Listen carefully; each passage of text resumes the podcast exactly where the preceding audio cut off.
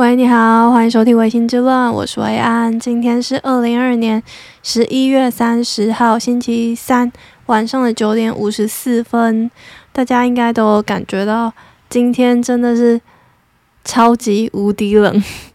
我今天还低估了外面的天气，所以我穿的比较少，然后我还很 不幸的感冒了。我大概星期一的时候晚上，因为骑车就是有点懒惰，穿上外套，因为那时候就想说，哎，快到家了。然后那时候晚上就是比较晚骑车，所以就可能嗯脖子着凉了，所以我后来礼拜二、礼拜三我就觉得喉咙痒痒的，然后我今天就。就是早上的时候就咳嗽，然后就喉咙有痰，然后咳出咳出来，就发现啊是黄色的，所以我应该就是真的感冒了。然后我现在喉咙超痒的，但不知道大家会不会有嗯这种小习惯，也不习惯，就是会有一种呃偏好，是偏好吗？我觉得我今天好像。就是脑袋不太灵光，但我要想要讲的就是，我觉得我自己这个人很有趣的是，就是我好像只要到了一个新的地方，我就会先感冒，我会用感冒这件事情来让我适应这个地方，就是这真的是屡试不爽。就是我第一次出国的时候是去泰国，然后去泰国我们。才去一个月，然后一个月，我记得大概到了中间中后期的时候，我就感冒了。然后我这个人就是不常感冒，但是我一感冒都会很严重。就是 我感冒最大的嗯不方便或者是最不舒服的地方，通常都是我的喉咙。我是会严重到就是 发不出声音，所以我也在想，我这几天我今天狂喝水，我就是希望就是现在有一些精力可以来录音这样子。对，我是会那种完全发不出声音，然后只能比手画脚，因为我一发出声音就会很低沉，然后喉咙很痛的那种，所以。我那时候在泰国，就是才出国十几天就感冒了。但是你平常可能在台湾，就是一两年都没有感冒，完全没有感冒的那种。然后之后有到呃英国三个礼拜的经验，三个礼拜哦，我在中间我也感冒了，更没有说那时候去日本我也有感冒。然后回到台湾之后搬到新竹，我也。在短短的一年内，我也也有感冒，所以这件事情就真的是屡试不爽。我那时候搬到台北的时候，我就想到说啊，我应该也会感冒，只是不知道什么时候。然后果然就是现在，就是好像我的身体就是有一个嗯开关吗？感应系统就是啊。维安的身体就是一定要用感冒来认识这个城市。我不确定我这个推论有没有道理，但不知道大家会不会有这种嗯小小的习惯，小小的呃认识一个新环境的方式。嗯，话说大家会骑脚踏车吗？突然换一个话题，就是我星期一的时候啊，晚上就去教我的一个好朋友，叫我弟弟，就教弟弟骑脚踏车，因为弟弟还不会骑脚踏车。那我自己的话，我学骑脚踏车是在我国小的时候。我哦，对，要先前情提要一下，就是我是一个不喜欢走路的人，就是如果我走路是为了。到达某个地方，就是把我的脚当做交通工具的那种走路，我不喜欢，所以我通常都是骑脚踏车，或者是骑摩托车。就是在比较乡下的地方的话，要不然就是在台北，就是坐大众运输嘛。所以我这个人就是自从会骑脚踏车之后，我就觉得人生没有必要走路。这也有可能是一个原因导致我其实也不喜欢爬楼梯。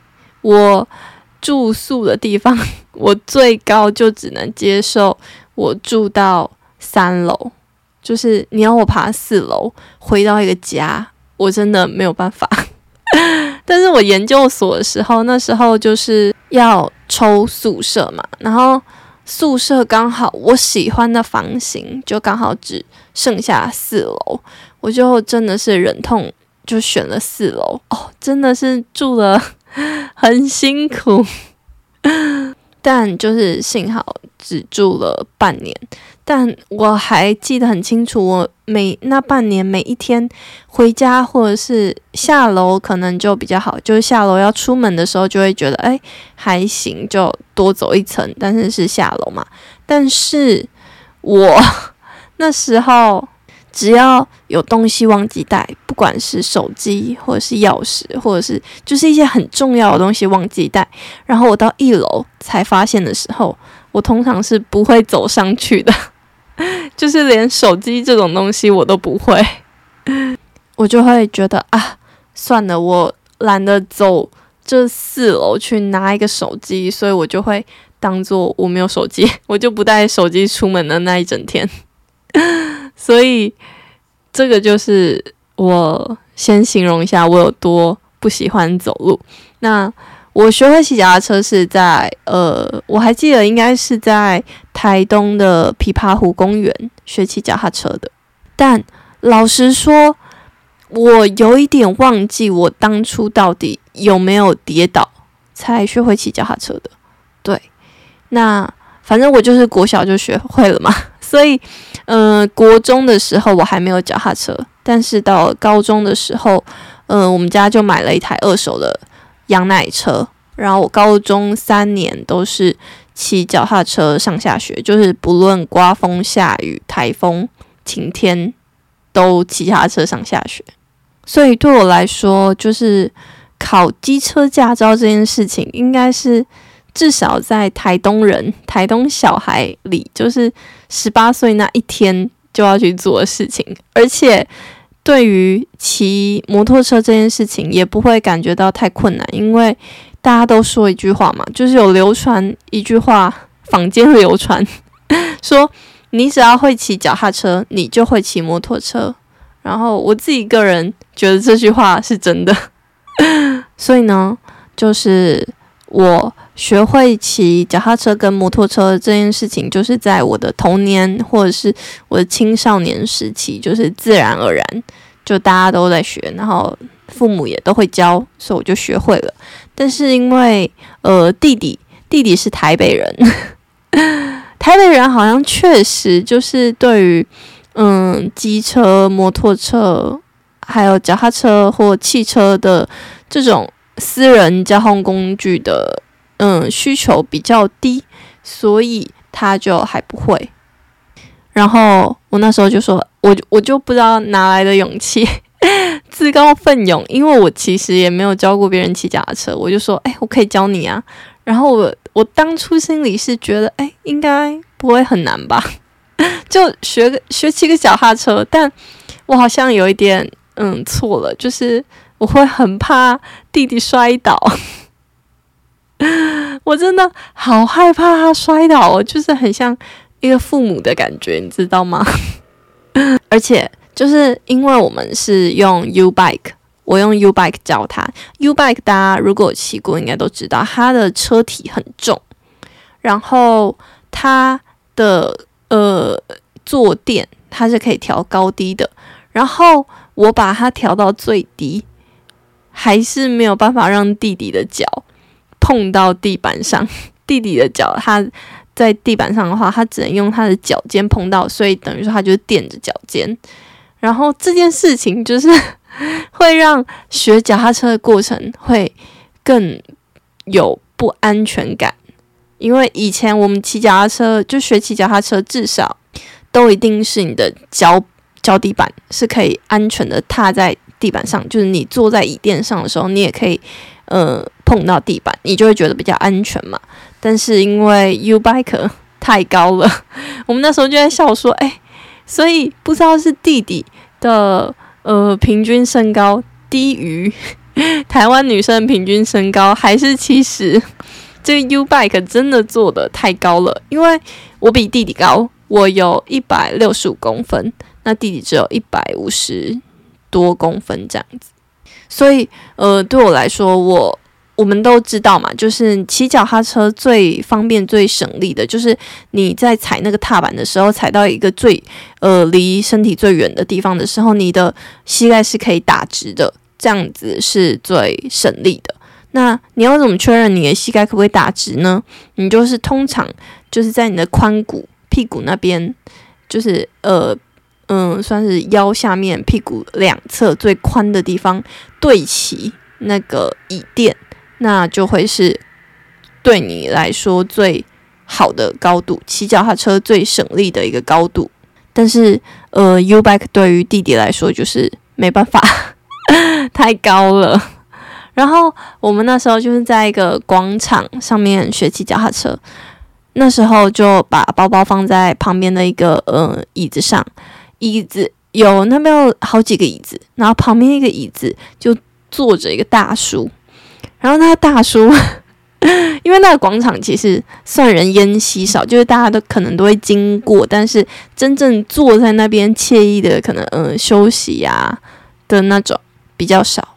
然后那个阿贝就在看着我跟弟弟在骑脚踏车，然后他在中间的时候，他就突然说啊，我相信你一定可以的，你一定可以学会的。然后我们就。我们整个大笑，我想说，哦，那个大叔也太可爱了吧！然后后来就是我们大概骑了一个小时，所以大概骑到了呃四五十分钟的时候，那个大叔就突然跑过来说：“啊，我跟你说，你要先学会平衡呐。”然后他就开始教教弟弟如何骑脚踏车，然后 就是因为那 U bike 它的后轮。它后轮上面我们会有那种那个挡泥板，但是 U bike 的挡泥板它是牵在那个轮子上面的，它是一整块铁块。然后我教弟弟骑脚踏车的时候，我在后面扶他的时候，我是碰着那个铁块的，我并不是碰着弟弟的呃椅垫，因为碰着椅垫就是可能会比较肢体上面接触，然后也比较近，就是我。怕我自己可能没有办法太控制，然后那个大叔就说啊，不行啊，你要那抓椅垫比较稳。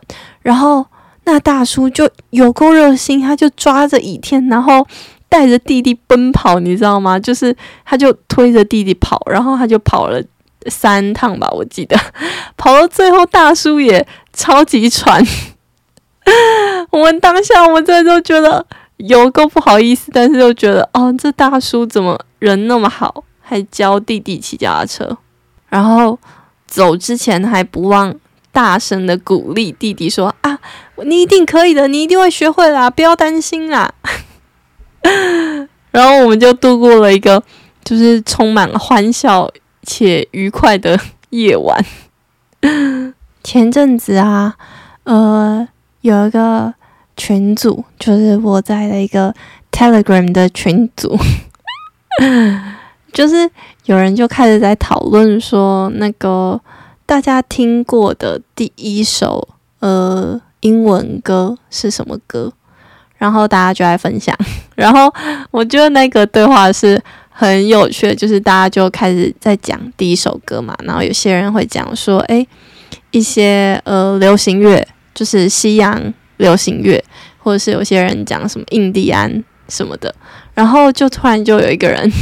说大家学会的第一首或者听到的第一首应该都是 Happy Birthday 吧，然后我就大笑，我就想说，哎，对啊，应该都是 Happy Birthday 吧。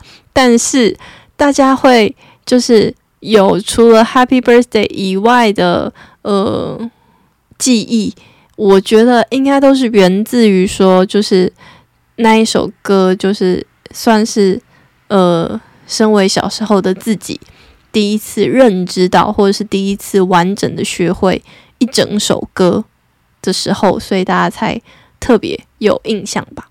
对，所以，嗯，虽然现在已经又过一阵子，但我还是就是蛮好奇，就是大家听到或者觉得很有意义，或者是在你很小的时候，你觉得你自己觉得除了 Happy Birthday 之外的第一首你学会的英文歌是哪一首？都欢迎跟我分享。然后，那接下来就要来跟大家介绍一些我觉得。在我的每个阶段，对我来说，嗯，蛮有意义的一些歌曲。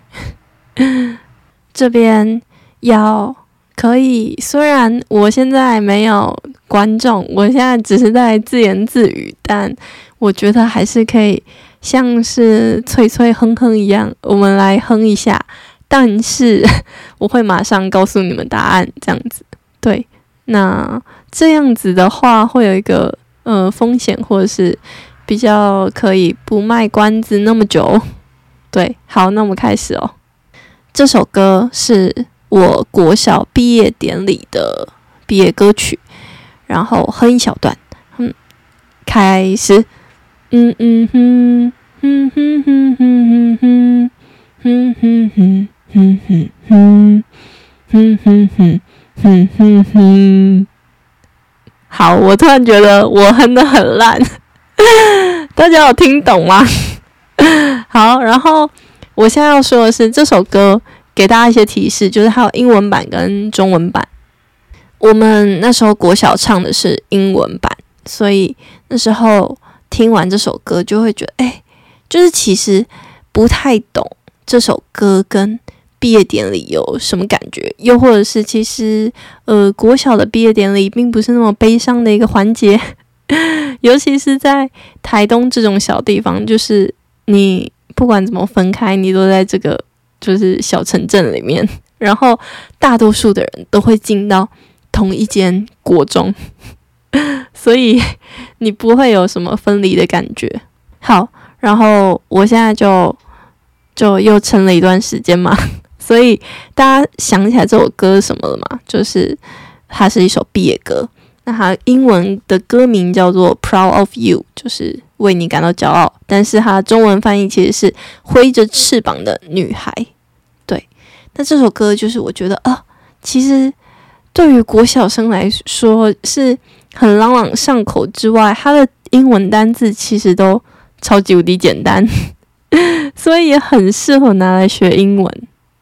所以，呃，从现在往回看，就觉得，诶，当初国小生大家那么风靡这首歌，好像是有一定的道理存在的。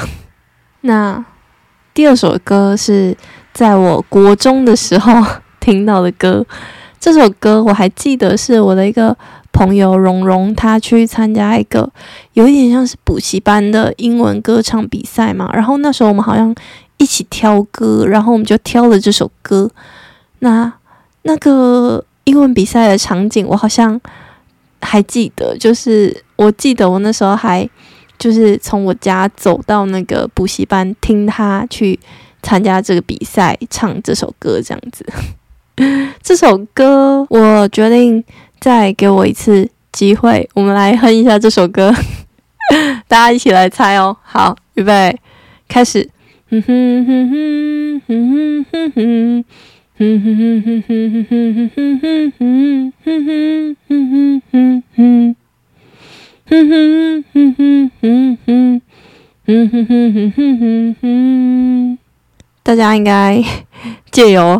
听我哼歌就知道我有多五音不全。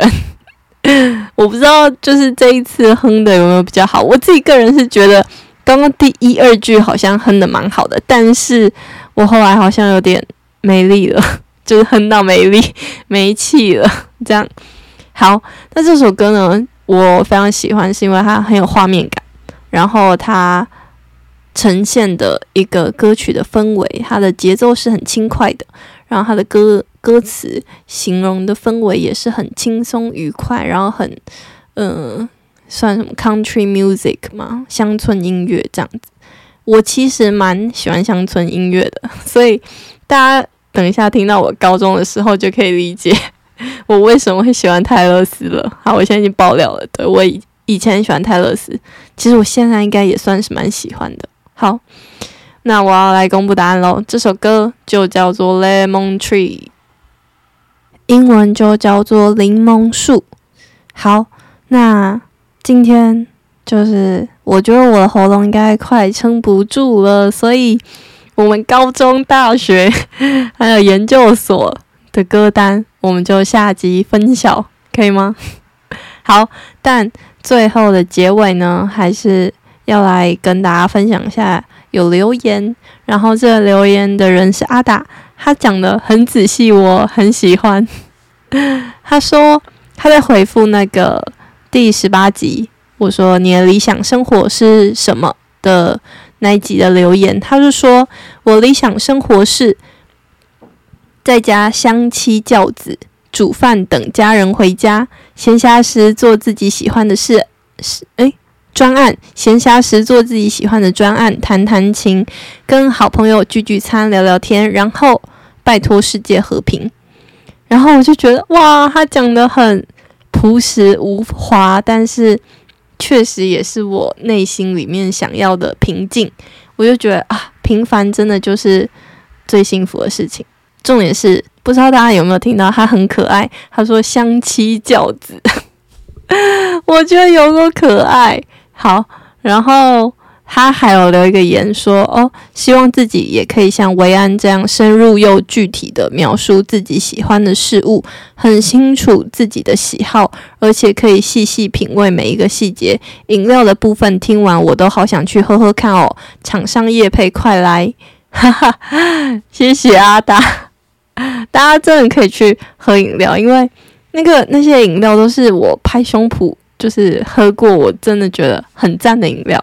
对，然后至于我很清楚自己喜好的这件事情，就是我觉得就只是因为 我从以前就很喜欢自言自语，就是我真的是会在路上就是自己跟我自己讲话的那种，然后我也会去。偷偷的观察别人，借由观察别人来厘清自己喜欢什么东西，这应该算是我的小配播，分享给大家。好，那今天就先到这边。大家这几天真的变冷了，冬天要来了，要穿暖一点哦。好，那今天就先这样子，大家拜拜。